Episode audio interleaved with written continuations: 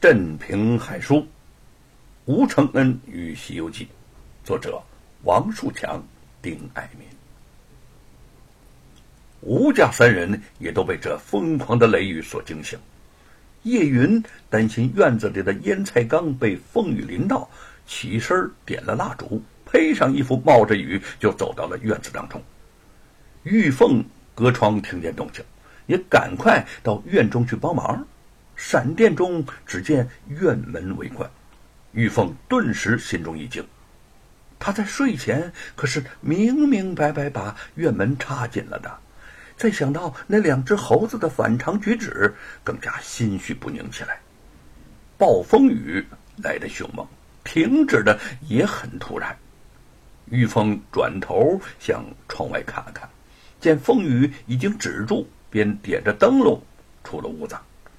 他发现门栓上有清晰的刀刃划刻的痕迹，门框上还挂着一块小布条。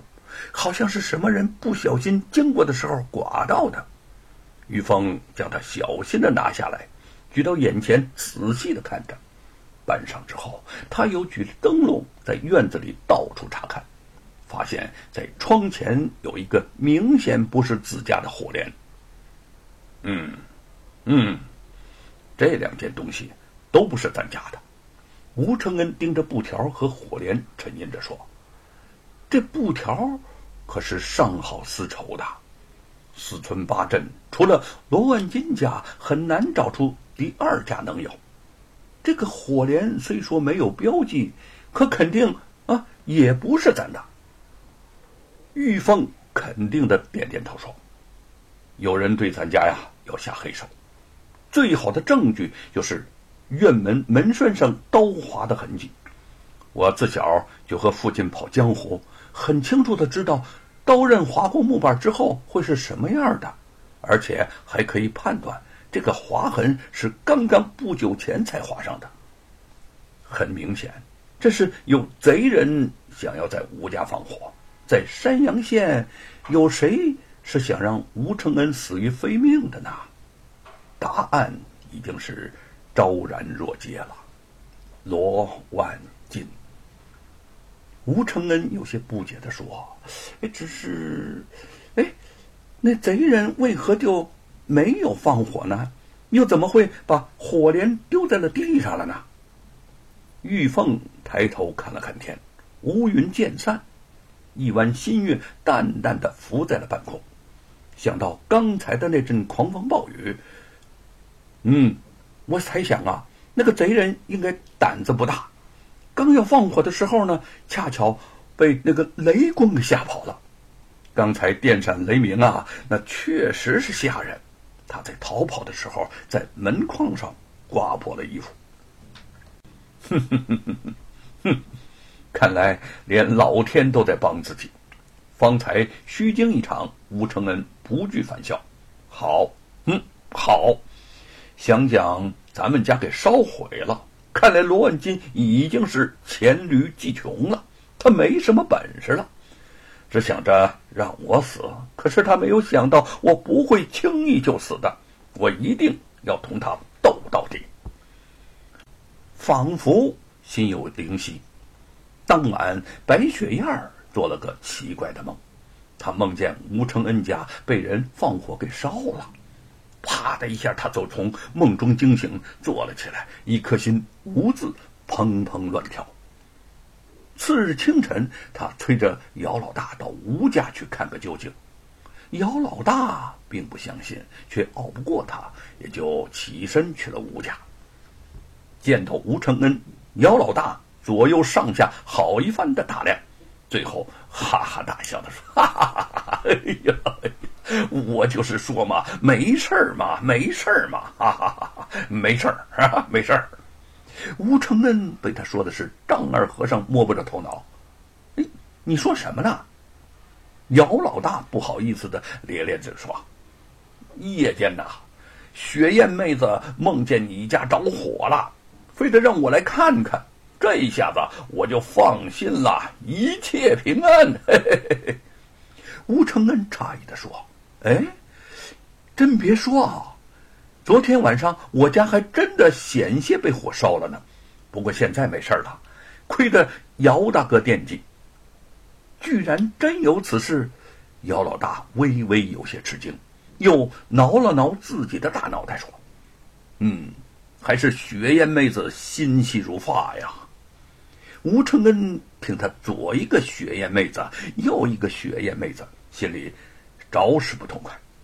将叶云和玉凤支走后，便拉着姚老大到书房坐下，说：“姚大哥，白雪燕曾是罗万金的小妾，有可能和罗万金一样，你怎么还和他在一起啊？”姚老大皱皱眉头，哼，嗯，这正是他担心的地方。吴承恩是他的好兄弟，白雪燕是他的心上人，他实在不希望在他俩中间存在误会。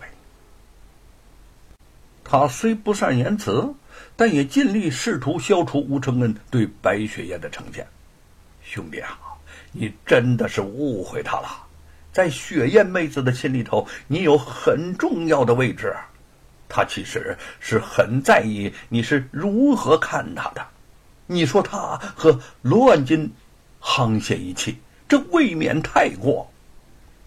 吴承恩看着他极端认真的神情，沉吟着说：“也许是我对罗万金太过仇恨了，可是他不该欺骗于我，为什么不直接就说出实情呢？”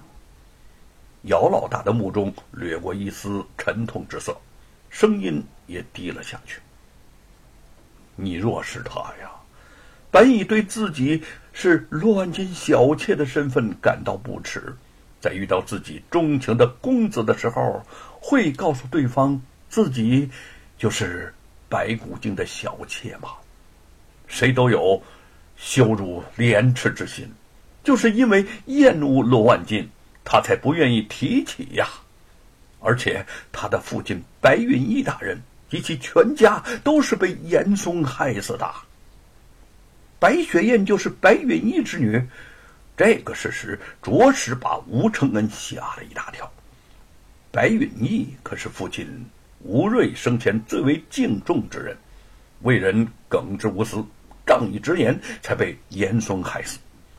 刹那间，与白雪燕相遇的一幕在脑海浮现。这样的人。怎么会和罗万金是同类呢？看来自己真的错怪他了。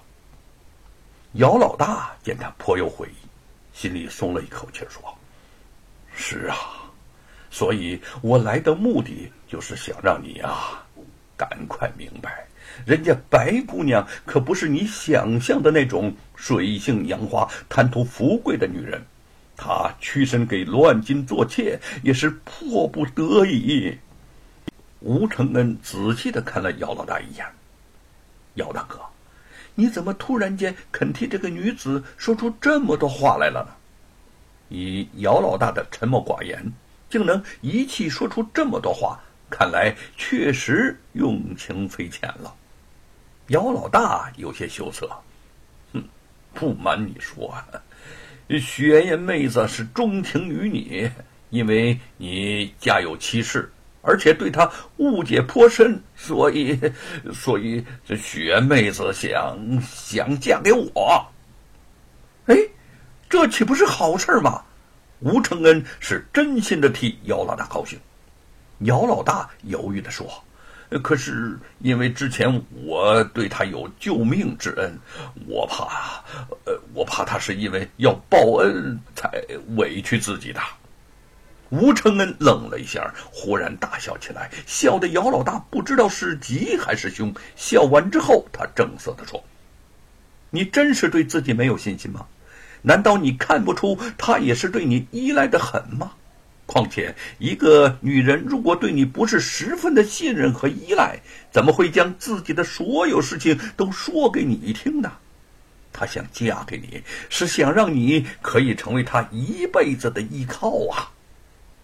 姚老大本是江湖汉子，遇见白雪燕之前，从不知男女情事是如此的复杂微妙。如今见吴承恩说的言之凿凿。且对方又是已经娶了两个美貌妻子的风流才子，当下对他奉若神明，如释重负的说：“哦，哦，原原来是这样啊！”他既放下心来，索性一刻不返而出，带着吴承恩就回到家中，以让白雪燕放心。白雪燕正在家中焦急的等待姚老大回来。猛然间发现回来的不只是姚老大，还有前来致歉的吴承恩，激动之下竟流下泪来。如果，如果你不再那样看待我，我就太高兴了。吴承恩不好意思的说：“要不是姚大哥告诉我你的往事，我可能对你还要误会下去。能看到你和姚大哥喜结连理。”我比谁都高兴，我的老哥总算是有人照顾了。他灵机一动，想对这对好不容易结合到一起的人有些弥补，就说：“呃，说到婚事儿你们想，你们想怎么办呢？”白雪燕害羞的说：“我们不是大户人家，而且我之前嫁过一次人，我和姚大哥简单办就好，不需要太破费。”姚老大。立刻点头附和。嗯嗯，妹子说的对，反正过日子呀，也就是两个人的事情，办喜事儿有个见证人就可以了。吴承恩笑着说：“好，那好办。既然你们都这样说，那么择日不如撞日，撞日不如今日，我就做证婚人，你们俩今天就完婚吧。”白雪燕微微吃了一惊，不由得望向姚老大，却见他满面神采，满脸期待的看着自己，似乎极盼他能够点头答应。白雪燕心中一热，当下飞快的点了点头，就羞得转身跑远了。姚老大大喜过望，对着吴承恩连连作揖。憨笑着说：“好，好，好，好，好，好，好，今天呐，我就和雪燕妹妹成亲。多年孤身一人闯荡江湖，舒畅喜悦之心，当以此日为最。”